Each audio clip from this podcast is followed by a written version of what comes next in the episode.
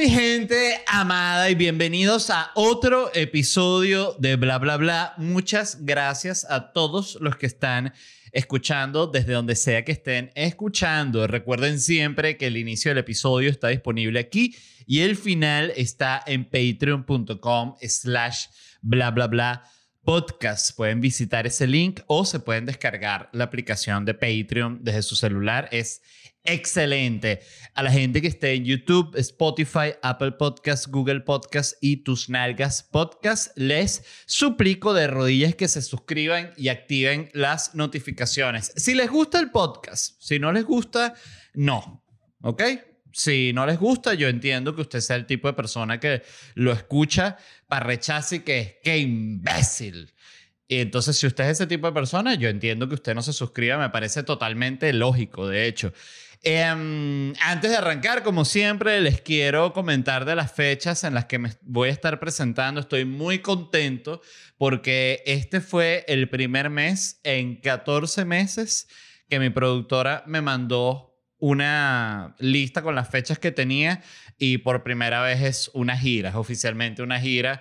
Entonces, digamos que es como que, sí, por primera vez en 14 meses voy a como volver a trabajar de verdad y no simplemente sobrevivir, que era como el modo en el que estábamos todos, de verdad. Qué locura la pandemia y qué locura el coronavirus. Ya vamos a hablar de eso, por cierto, pero las fechas. Voy a estar todos los sábados de mayo en Miami. Así que si están en Miami o tienen pensado venir a Miami, saben que voy a estar todos los sábados. Esta de este sábado, el 8 de mayo, ya está agotada. Atlanta, voy a estar allá el 20 de mayo, 20 de mayo Atlanta, Nueva York, voy a estar el 10 de junio que ya está agotada, el 11 de junio en Manhattan y el 12 de junio voy a estar en Brooklyn, ok, pendientes con, por allá en Nueva York.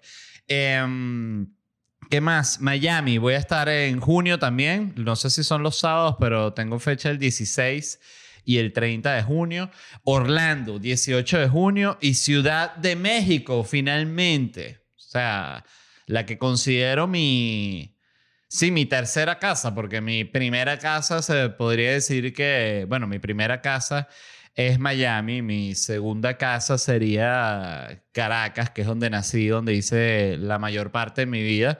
Y diría que mi tercera casa, o que diría que mi tercera casa es Caracas, mi segunda casa es Ciudad de México y voy a estar por allá el 3 y el 4 de julio. Entonces, todas estas entradas las pueden conseguir en ledvarela.com o en Ticketplate Com. Muchas gracias a la gente que ya ha comprado. Los amo y espero que disfruten los shows. Yo digo que van a quedar muy buenos, pues, obvio. Y bueno, arrancamos con el programa de hoy. Eh, vamos a empezar con una noticia que me gustó mucho. Y es que, escuchen esto. Los, los perros, imagínense, voy a empezar mal con el titular. Los perros pueden olfatear el coronavirus. No les digo que los perros son fantásticos. Entonces, ¿qué pasó?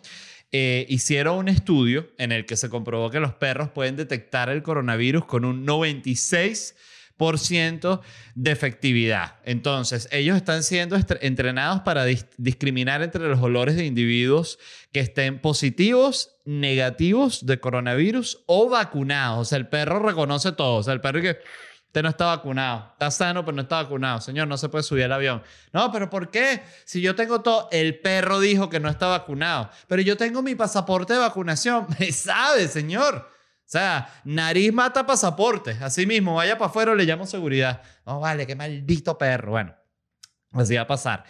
Entonces, eh, lo que es lo más interesante, que es el cómo entrenan a estos perros para reconocer olores, yo no lo sabía, pero existe un aparato llamado la rueda de las esencias. Entonces, imagínense que es como una especie de asterisco que estuviese como en una base de mesa. Es un asterisco, imagínense un asterisco sobre la base de una mesa, entonces queda como esta rueda con varias puntas y en cada punta tiene como un potecito así con un olor para que el perro huela no sé qué es esto, un perro que no está entrenado. Entonces, eh, en esa rueda, lo primero que hacen es meterle una cosa que se llama el compuesto de detección universal, que es una sustancia artificial esa sustancia es con la que entrena a todos los perros, reconoce este olor, el compuesto de detección universal. En lo que el perro ya sabe reconocer ese olor, o sea, que ya está entrenado para que le diga, mira, huele aquí, y reconoce, ahí es que le empiezan a poner otras vainas, ¿no? Le ponen coronavirus, leí que pueden entrenarlos para que puedan olfatear y reconocer si una persona tiene cáncer de ovario, que imagina, imagínate además la locura si eres hombre y el perro te huele un cáncer de ovario. Eh, drogas, que es lo que más se sabe de, toda la vida, hemos visto a los, a los perros en los aeropuertos eh, tratando de conseguir drogas. Y me pareció fantástico porque la verdad es que tú puedes entrenar al perro para que reconozca lo que se le dé la gana. O sea, se lo tienes que dar es la primera vez y ya le dices, perro, huele aquí, ¿qué es esto? Y el perro hace...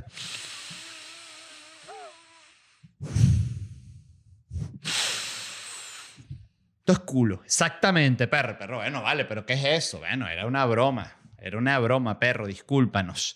Pero entonces, lo que es lo importante, ¿por qué los perros huelen tan bien. No de que huelan eh, bien ellos como su olor, sino que ellos, el, el arte de oler. Ustedes me entienden.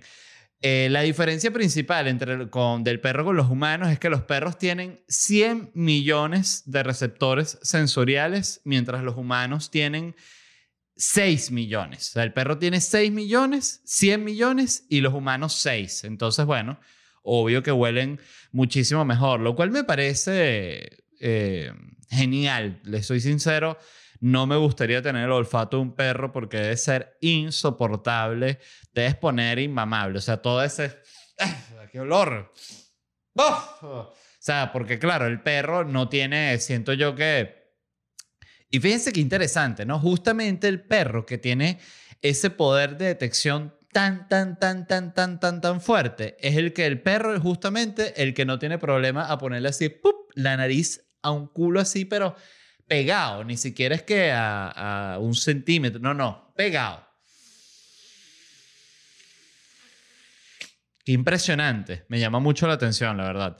Entonces, bueno, leí aquí que lo que sucede es que los humanos, en nuestro sentido predominante para la información, es el sentido de la vista, es información visual, mientras que el perro combina, o sea, tiene la información visual, tiene la auditiva, todo, pero la mayoría de la información que ellos captan y que con las cuales ellos se guían es el olfato, o sea, es como que literal el olfato es como la vista de ellos.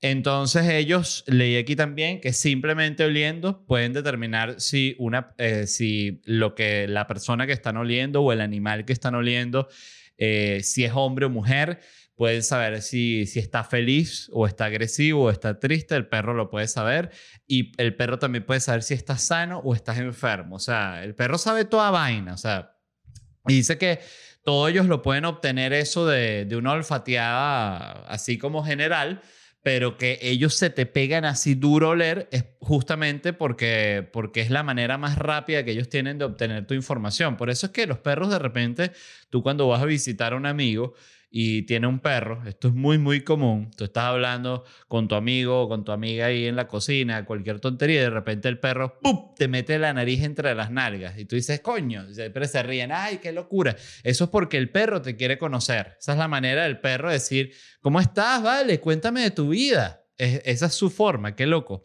De hecho, eh, estaba aquí leyendo en, el, en la cuestión esta que, que estuve consultando lo del olfato de los perros que ellos tienen una manera de, o sea, pueden saber tanta información a través del olfato, que por ejemplo dice que si dos perros son amigos, esos clásicos perros que se conocen en un parque, ¿no? Porque los dueños los llevan al mismo parque, entonces ellos joden y tal, guau, guau, guau, se huelen los culos ahí.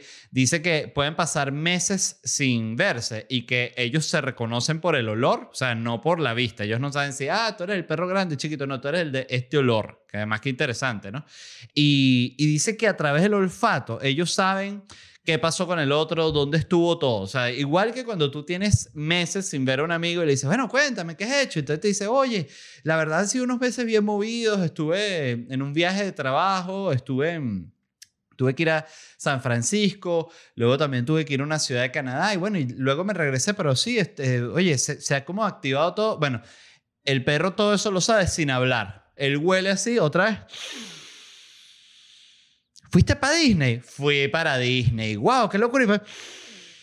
¿Te reuniste con tu abogado hoy? ¿Qué pasó? me estoy separando. ¿Ves? Entonces el perro lo sabe todo, todo, todo por el olor. Y decía que también por eso, eso es un poco capitán obvio, aunque yo muchas de las cosas que digo aquí son capitán obvio, pero es justamente por eso que los perros cuando pierden la vista se adaptan mucho mejor. Yo recuerdo que en mi casa tuvimos una perra que se quedó ciega, pero era porque tenía cáncer.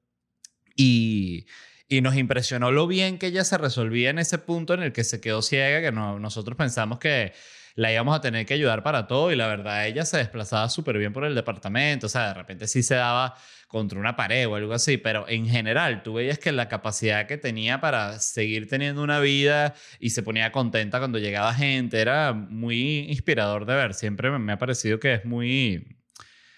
Uno como que puede aprender mucho de observar cómo los animales manejan su discapacidad. O sea, tú ves como un perro que le falta una pata y es como que, marico, normal, estoy de lo mejor, estoy mejor que nunca. De hecho, sin esa pata, pues estoy más ligero. Me quitaron esa pata, me pesaba. Eh, es otra manera que tienen de ver la vida de los perros, de verdad. Y, y de nuevo, creo que deberíamos aprender de ellos. Entonces, un último dato que les quería leer sobre los perros y es que las narices de los perros funcionan mejor cuando están mojadas. Por eso tú ves que ellos siempre tienen la nariz mojada. Y cuando ellos se lamen la nariz es porque quieren oler mejor. ¿Ves? Entonces, por eso, cuando tú de repente estás preparando en tu casa unas albóndigas, un bistec, algo que al perro le gusta, eh, tú ves que él se empieza a lamer. Entonces, claro, eso es porque él quiere oler mejor. Mm, qué divino, pana, esa parrilla. Me la estoy, mira, me la estoy olfateando delicioso, delicioso. Me encantó todo esto, o sea, de verdad que... Eh, bueno, y la conclusión de esto, volviendo a lo que inició el, el, esto de que les estoy hablando, que es que los perros pueden reconocer el coronavirus, es que, bueno, esto significa que ahora en los aeropuertos, en los conciertos, en los partidos, en las discotecas, en los bares, van a ver el perro, el portero va a ser un perro. Entonces ya no te van a pedir, no, que pasaporte de vacunación, nada de eso, para ver. Te está podrido, llámelo cuarentena. Otra vez, que el perro es mentira. Yo estoy vacunado. El perro, tú no estás vacunado. No me engañas. Entonces, bueno, eh, está bueno porque siento que es muy práctico. En serio, lo que tienes es que tener a un perro eh, en toda esa cola que tú entras en el punto de seguridad del aeropuerto donde te tienes que sacar los zapatos, todo. Bueno, justamente en esa parte donde antes de que te vas a sacar los zapatos, que te pasen el perro. Pasa, pásale perro. Entonces. Eh, de hecho, ahí en el aeropuerto de Miami lo suelen hacer que crean como un pasillo así con dos ventiladores gigantes. Entonces, eh, los ventiladores están aquí el pasillo termina aquí, entonces tú tienes que caminar en contra de los ventiladores y detrás de ti va el perro. Ponen los ventiladores como para que le llegue al perro todito los olores y ahí el perro te huele, como para ver si tú tienes de nuevo, eh, estás con cocaína eh, o tienes una, una barra de dinamita de esas como las comiquitas, en fin, lo que sea que tú tengas, pólvora, no sé qué, que está entrenado para reconocer realmente un perro de aeropuerto. Pero ahorita también va a reconocer coronavirus. Entonces está, tú vas a ver que es el perro anticoronavirus. Así como está el perro antidroga, el perro anticoronavirus. Y me encanta, me encanta, me parece un descubrimiento fantástico. Y los perros, una vez más, gracias a los perros que estén escuchando el podcast, que seguro hay. Gracias a ustedes porque es que lo único que hacen es dar, dar a la humanidad, dar a la humanidad, dar amor, nos ayudan con las enfermedades, ayudan a la gente que tiene ansiedad, ayudan a los ciegos, rescatan en los temblores, o sea, una cosa impresionante. De repente sí, un perro muerde un bebé, coño, pero bueno, es una tragedia colateral que viene con todo lo bueno que, que traen los perros. Y bueno, una vez más, a ustedes, gracias. Sé Seguimos. Miren, este artículo me lo envió Fernanda Martínez. Me gustó mucho porque habla de cómo es el tema de sociabilizar post pandemia. O sea, el, lo que trataba de esto es que básicamente hay como un agotamiento digital demasiado grande. O sea, la gente está harta del Zoom harta, no quiere saber más nada del Zoom, que por cierto, he estado leyendo, esto lo, lo, ha sido como siempre que estoy buscando noticias, me he conseguido con varios artículos de estos y los he leído, pero no los había hablado aquí en el programa, pero lo, me he encontrado mucho con que hay un agotamiento de la gente de Zoom y he leído también muchas cosas sobre que las empresas están y las empresas y compañías están manejando muy mal el tema del Zoom con los empleados porque dice que como los empleados están trabajando remoto, y el jefe no puede estar viéndolos todo el tiempo y controlando y qué hacen y aquí y allá, lo que han hecho es que todas las compañías o muchas compañías tienen un millón de reuniones de Zoom. Entonces son 50 reuniones del Zoom al día, para todos es una reunión de Zoom. Entonces es una reunión de estatus. Luego vamos a hacer una reunión del el estatus de la reunión de estatus. Luego vamos a hacer una reunión para hablar sobre la efectividad de la reunión, para revisar la reunión de estatus y luego vamos hacer otra reunión para ver cómo podemos organizar el calendario para tener más reuniones. Entonces la gente dice, bueno, eh, no, me, voy a morir si, si, si seguimos con el Zoom. Entonces la gente está cansada están podridos el Zoom, no es efectivo. De hecho, estuve leyendo también en, uno de estos que, artículos que me crucé, esto lo comento para la gente que maneje equipos o que sean empleados que están trabajando remotos y están hartos y están viendo que la compañía no está funcionando bien, que decía que quizás lo que debían intentar era que el Zoom se usara no por reuniones, sino que hubiese un espacio del día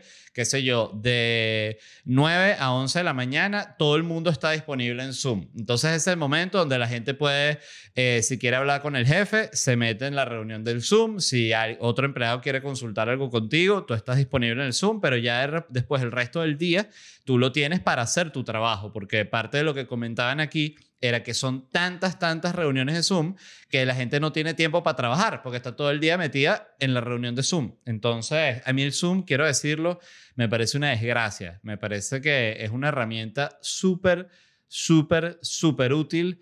Eh, pero creo que si la gente tiene la posibilidad de reunirse en persona, esto jamás me imaginé que lo iba a decir, deberían reunirse, porque es que no hay punto de comparación en, la diferencia que hay entre una interacción real eh, y una interacción por Zoom. O sea, pero nada, nada, nada que ver. Em, hay excepciones, siento que cuando la gente está obviamente alejada de la oficina, o sea, si tú estás a dos, tres horas de tu oficina, oye, por favor, trabaja remoto. Pero creo que incluso así es necesario que sea una, dos reuniones a la semana que la gente se vea en vivo y pueda, interactuar, me parece que es súper importante. Y, y bueno, esto sucede porque los jefes no tienen confianza en los empleados, los tratan como unos niños y por eso tienen que estar pautando estas reuniones para siempre de una u otra forma, estar viéndolos, igual sea que estén remoto. Y esa es una de las razones por las que sucede este agotamiento digital. La otra razón es porque no hay un empleado que diga, basta de tanto Zoom. Es lo que hace falta también. O sea, yo siento que un empleado que después de 14 meses de reuniones de Zoom grite en la misma reunión de Zoom, ya basta de tantas reuniones de Zoom creo que ese empleado merece ser el presidente de la empresa. Lo creo firmemente. Esto ni siquiera lo estoy diciendo en tono de chiste, nada. O sea, creo que esa persona es revolucionaria, es proactiva, eh, va en contra de la corriente.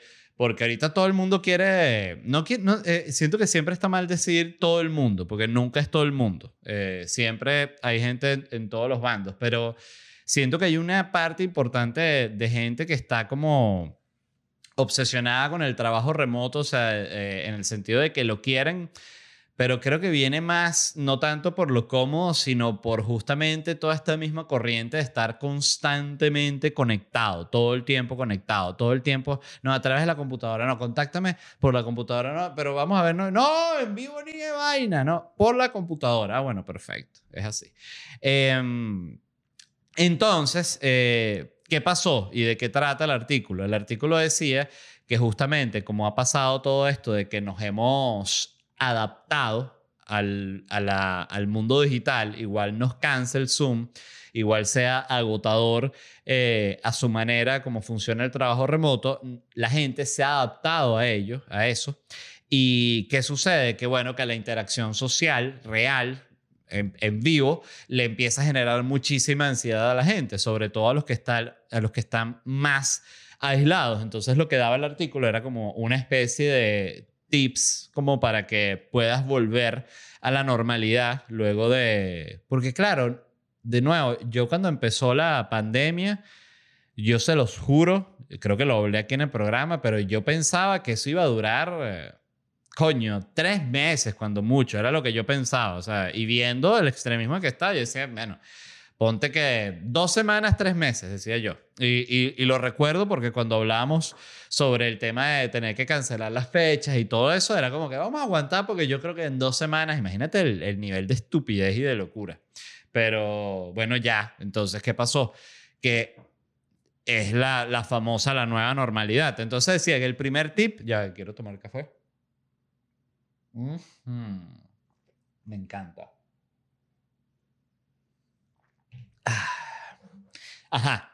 Decía, el primer tip es aceptar que los niveles de energía están bajos. O sea, que estamos saliendo de la, de la pandemia, como se dice, eh, folclóricamente mamaos, ¿no? Entonces, eh, aceptar que estás cansado del coronavirus, aceptar que estás cansado de la cuarentena, aceptar que estás cansado de la mascarilla, que estás cansado del Zoom, que estás cansado de la computadora, que estás cansado del celular y que estás cansado de toda mierda. Entonces dice que es importante aceptar eso. Eso me pareció para mí el punto más importante porque de verdad creo que no nos damos cuenta. Muchas veces como justamente el trabajo remoto nos da esa ilusión como de, no, pero yo estoy en mi casa.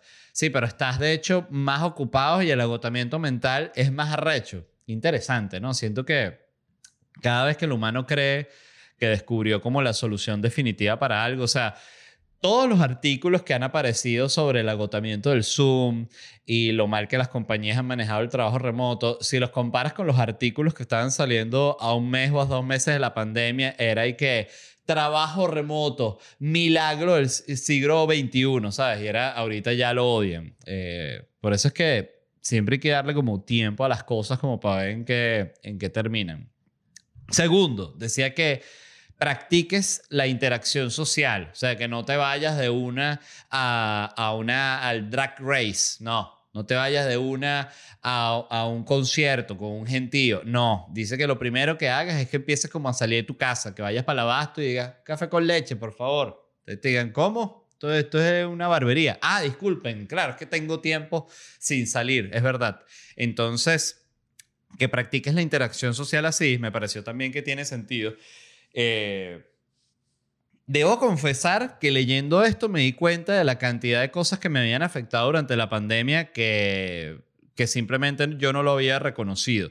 Por ejemplo, la interacción social me estaba costando arrechamente durante la pandemia, no quería ver a nadie, estaba como a la defensiva con todo el mundo, como, como un loco, como aislado. Y me llamaba la atención que siempre que salía y me veía con mis amigos, era como que, mierda, el mundo sigue siendo el mundo normal, o sea, todo el mundo sigue su vida normal. Es, que, es como nos metemos en la, en la locura.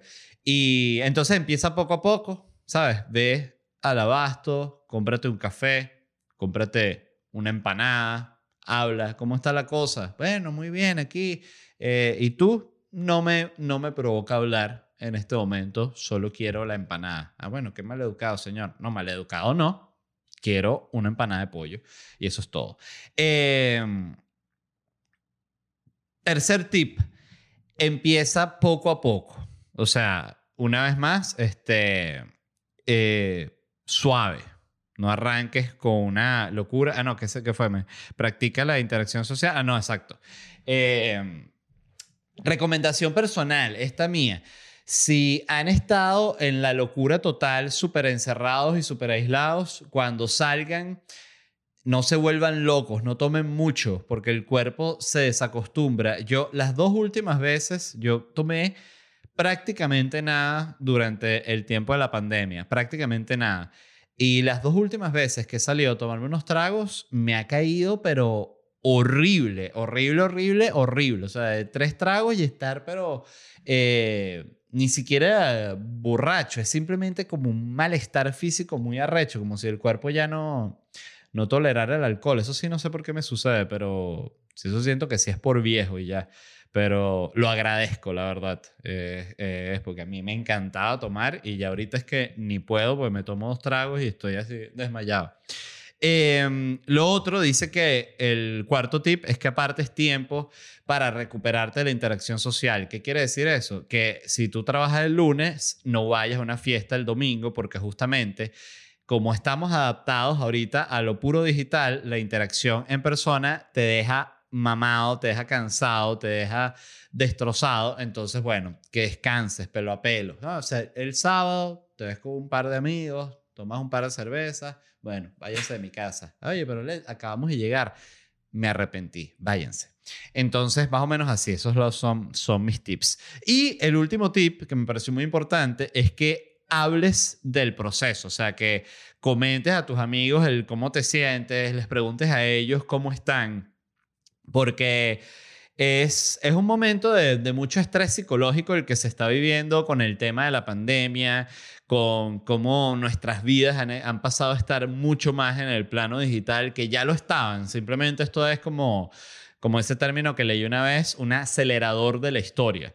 Eh, un evento acelerador de la historia. Entonces sí, es importante hablarlo y comentarlo con otra, otra gente porque te hace sentir como que no eres un loco, como que realmente a todo el mundo le ha afectado lo que ha sucedido y, toda la locura. En otras noticias, Japón va a abrir el primer gimnasio exclusivamente de eSports, de deportes electrónicos, de eh, jueguito.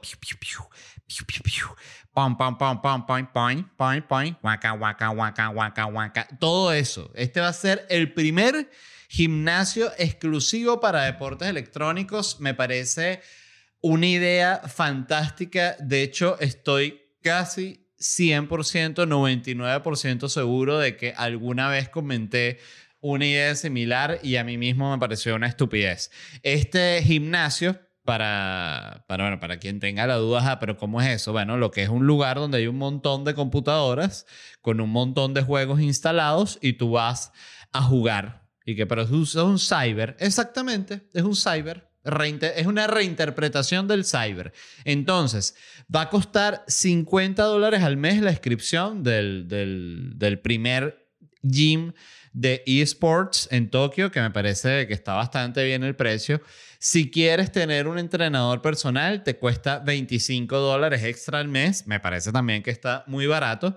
Y y nada, qué interesante cómo cambian los tiempos, porque esto es para la persona que se quiere dedicar profesionalmente al mundo del videojuego, la persona que quiere ser streamer. Entonces te, aquí te dan como que las técnicas, o sea, tú ahí vas y te dicen, no, mira, lo que pasa es que para saltar es con C y espacio. Entonces, si lo presionas así más rápido, ah, fíjate cómo, ay, mira cómo sal, ay, piu, piu, piu, mate a este. Entonces el entrenador te dice, excelente cómo cambian los tiempos, ¿no? Aquellos, recuerdo, principios de los años 2000, eh, que estaba, bueno, la gente yendo para los gimnasios y había como esta vibra de entrenador, bueno, vamos, vámonos, vámonos, vámonos, activo, activo, mañana 6 de la mañana te quiero ver aquí en el gym porque es día de Valorant. No, Valorant, te toca Valorant, papi. Si quieres ser bueno en Fortnite, quieres tener máximo nivel en Call of Duty, tienes que dominar el Valorant. Te lo digo sí o sí. Coño, pero es que me da fastidio. Bueno, papi, es así, es así. Qué locura, qué locura cómo cambian los tiempos. Eh, me parece una idea fantástica por otro lado, creo que es algo que puede fracasar rotundamente porque es algo, esto sí es una cosa que se puede hacer bien online considerando quién es el target de esto. Creo que es exactamente un cyber y ya, es un cyber más caro de lo normal y listo, porque incluso tienen la opción de que tú puedes ir y rentar una computadora para jugar así, igualito que un cyber, pero es el gym. Ya no es cyber, ahorita es gym, cyber gym. Em, este caso que esta noticia de la cual les voy a hablar me la envió, ya les voy a decir, ta, ta, ta, ta, ta, ta, ta, esto lo envió, disculpen, no encuentro quién lo envió y no lo anoté, sorry. Ahí que está, lo envió Juan Sánchez Teles, ok, está muy bueno. Trata sobre esta polémica que se dio en una compañía que se llama Basecamp. Yo no conocía esta compañía. Esto es una compañía que hace aplicaciones y una de sus aplicaciones más famosas es justamente esta que se llama Basecamp. Ellos han hecho otras cosas, pero esta es una aplicación, eh, según entiendo, como de organización de proyectos, ¿no? Tiene para mandar archivos, hacer esquema, vaina, tablita, nota chat, o sea, organización de proyectos, ¿no? Como para compañías. ¿Qué pasó? La directiva de la compañía mandó un memo en el cual informó que a partir de ahora no se habla más en la compañía ni de política ni de temas sociales. Y quien no esté de acuerdo con esto, le ofrecemos un paquete generoso de retiro para que se vaya para el coño. Entonces se han ido 18 de los 57 empleados que tiene Basecamp. O sea, se les fue un gentío.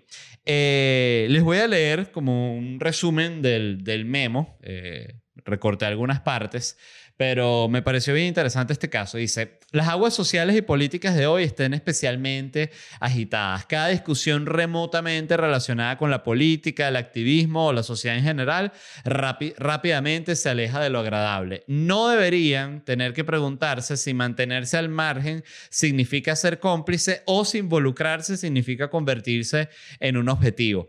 Estas son aguas lo suficientemente difíciles para navegar en la vida, pero mucho más en el trabajo. Se ha vuelto demasiado, es una gran distracción agota nuestra energía y redirige nuestro diálogo hacia lugares oscuros. No es saludable, no nos ha servido. Y hemos terminado con esto en la cuenta de Basecamp, de nuestra empresa, donde se realiza el trabajo. Las personas ahora pueden llevar las conversaciones con compañeros de trabajo dispuestos en, sign, en Signal, en WhatsApp o incluso en una cuenta personal de Basecamp, pero ya no más en la cuenta del trabajo. Es decir, ya no en el foro ahí de Basecamp, el que ellos usaban, mira, mándame el mail, cuando, cuando me llega el archivo, ahí ya no se puede hablar más de nada de eso.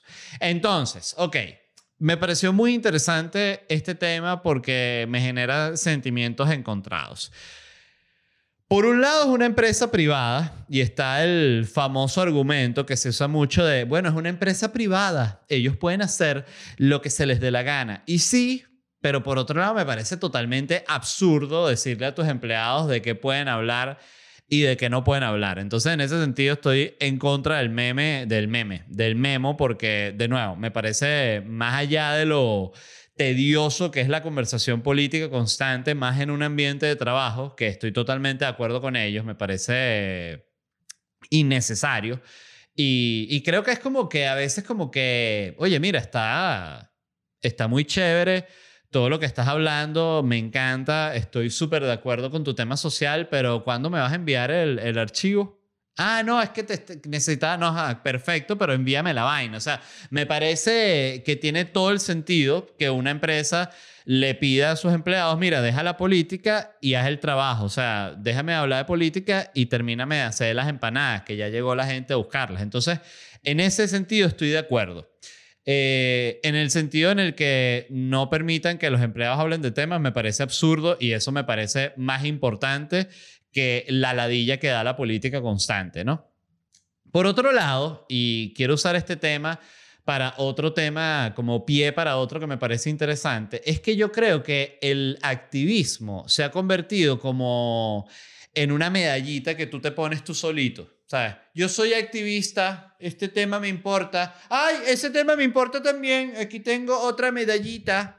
Ese me importa también ese tema, aquí esta medallita también. Entonces son, termina la gente como con unas medallitas de superioridad moral, como si fuesen estos generales de Corea del Norte, o sea, ellos mismos bañados en medallitas que se pusieron ellos solos. No es que se las dieron, no. Yo me pongo esta medallita. ¿Y por qué se los digo? Porque me llamó muchísimo la atención esta noticia de que parte del elenco de Saturday Night Live está súper ofendido porque va Elon Musk de invitado. Entonces ellos, ay no, viene un millonario. Eso sí no lo tolero. Eso va en contra de mis principios. Es como que, huevón. O sea, todos los invitados que van a Saturday Night Live son super celebridades multimillonarias que todas forman parte de ese 1% de la élite del país. Entonces es como que, sí, pero esa élite no, solo la élite mía. O sea, es una posición tan ridícula que me impresiona que no se den cuenta que todos ellos son unos millonarios ofendidos de que hay millonarios. O sea, no, lo comprendo de pana, no lo comprendo. O sea, no entiendo dónde quedó el tema de, en el tema ideológico, sobre todo, de la puta coherencia, pana. O sea, de verdad, qué vaina tan ridícula. Me llamó muchísimo la atención. O sea, que... Eh, Qué fácil, qué fácil estar ofendido porque va Elon Musk, pero no la otra estrella que tiene 800 millones de dólares. O sea, de nuevo. Eh, y creo, lo menciono por qué. Porque si yo fuese empleado de Basecamp, se lo juro, y me dicen, mira, no vas a poder hablar de, política, porque no es de, de la de la política. Yo siento que la gente debería poder hablar de la política y que se le dé la puta gana. Entonces yo estoy seguro, no, no voy a decir porque de repente también te dice, no, mira, pero a ti te vamos a subir el sueldo. Y dice, coño, pero si aguanto ese sueldo durante un año, coño, puedo salir muy beneficiado. Bueno, no voy a hablar un poquito, no voy a hablar nada de política durante un año. Lo puedes tener en la mesa también. Pero yo creo que yo me iría, la verdad, me sabe a culo. Eh, no estoy de acuerdo con que en un lugar no se le pueda permitir a alguien hablar de política, pero también estoy de acuerdo con que hay una politiquería barata, barata de, de, de nuevo, de el, el, tipo y que se ve mucho aquí en Estados Unidos y lo ves mucho en medios, la persona que forma parte de la élite, pero forma duro, duro, parte de la élite y está criticando la élite ay, no, horrorizada con la élite. Bueno, entonces dejas de ser tú. Entonces que los invitados de Saturday Night Live, coño, sean gente, ¿sabes? Obrera, ¿sabes? Humilde, artistas underground que no los conoce nadie. Ah, no, pero ¿qué, qué quieren? Coño, Dualipa, quieren todo lo más famoso, ¿no? Entonces, no sé. Eh, disculpen la descarga, pero me parece una posición bien, bien hipócrita. Muchas gracias a todos los que escucharon. Recuerden que el episodio completo está disponible en patreon.com slash bla bla bla podcast y si quieren conseguir entradas para mis shows en vivo pueden visitar ledvarela.com.